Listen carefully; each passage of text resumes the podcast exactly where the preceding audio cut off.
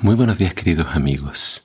Hoy en Primero Dios te invito a que juntos leamos Génesis capítulo 45. Dice así la palabra de Dios. José ya no pudo contenerse. Había mucha gente en la sala y les dijo a sus asistentes, salgan todos de aquí. Así que estuvo a solas con sus hermanos en el momento de decirles quién era. Entonces perdió el control y se echó a llorar.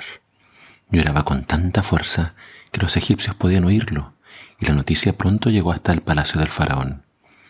Soy José, dijo a sus hermanos. ¿Vive mi padre todavía? Pero sus hermanos se quedaron mudos. Estaban atónitos al darse cuenta de que tenían a José frente a ellos.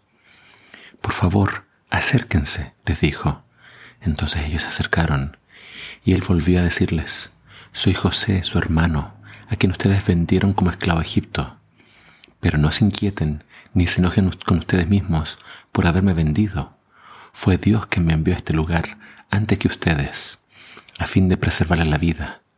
El hambre que ha azotado la tierra estos dos últimos años durará otros cinco años más, y no habrá ni siembra ni ciega. Dios me hizo llegar antes que ustedes para salvarles la vida a ustedes y a sus familias, y preservar la vida de muchos más. Por tanto, fue Dios quien me envió a este lugar, y no ustedes. Y fue él quien me hizo consejero del faraón, administrador de todo su palacio y gobernador de todo Egipto. Ahora, apresúrense, regresen a donde está mi padre y díganle, tu hijo José dice, Dios me ha hecho señor de toda la tierra de Egipto, así que ven a verme de inmediato. Podrás vivir en la tierra de Gosén, donde estarás cerca de mí, junto con tus hijos y tus nietos, tus rebaños y tus manadas, y todas tus posesiones. Allí te cuidaré, porque aún quedan cinco años de hambre. De lo contrario tú, los de tu casa y todos tus animales morirán de hambre. Miren, agregó José, pueden comprobarlo con sus propios ojos, y también puede hacerlo mi hermano Benjamín, que de veras soy José. Dígale a mi padre acerca de la posición de honor que tengo aquí en Egipto. Descríbanle todo lo que han visto y después traigan a mi padre aquí lo más pronto posible. Llorando de alegría, José abrazó a Benjamín y Benjamín hizo lo mismo. Luego José besó a cada uno de sus hermanos y lloró sobre ellos, y después comenzaron a hablar libremente con él. La noticia pronto llegó al palacio de Faraón. Han llegado los hermanos de José. El faraón y sus funcionarios se alegraron mucho al saberlo. El faraón le dijo a José, dile a tus hermanos, esto es lo que deben hacer, apúrense, carguen sus animales y regresen a la tierra de Canaán. Luego vayan a buscar a su padre y a sus familias y vuelvan aquí. Yo les daré la mejor tierra en Egipto y comerán de lo mejor que esta tierra produce.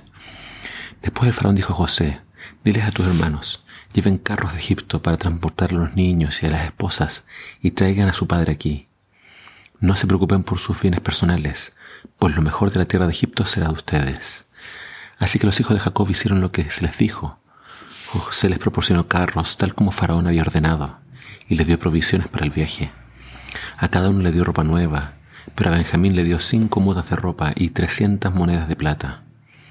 También le envió a su padre diez burros cargados con lo mejor producto de Egipto y diez burras cargadas de, grano, pan y otras provisiones que necesitarían para el viaje. Entonces José despidió a sus hermanos y cuando se iba les dijo, no se peleen por todo esto en el camino. Y ellos salieron de Egipto y regresaron donde vivía su padre Jacob, en tierra de Canaán.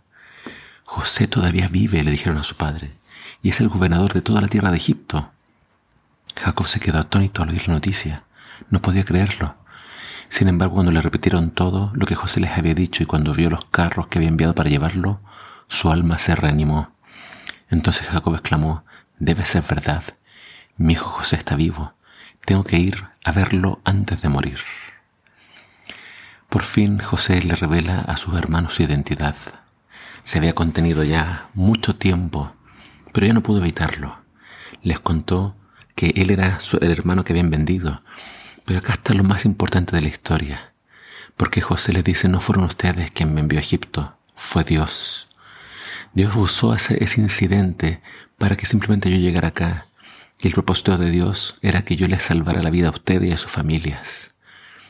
El poder ver algo negativo y entender que incluso en eso estaba la mano de Dios para a la postre hacernos bien, es algo que requiere mucha fe y una profunda confianza en Dios.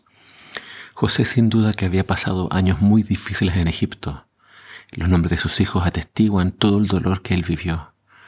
Pero él entiende con sabiduría de que Dios permitió todo eso para moldear su carácter, moldear su vida y para transformarlo en el hombre que él era hoy.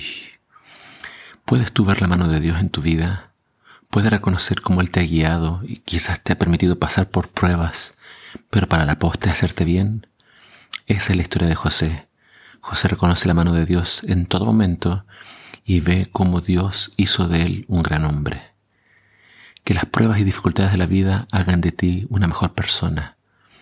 Reconoce que Dios te ama, que tiene planes grandes para tu vida y que lo que estamos pasando ahora es pasajero, porque bendiciones más grandes vendrán después.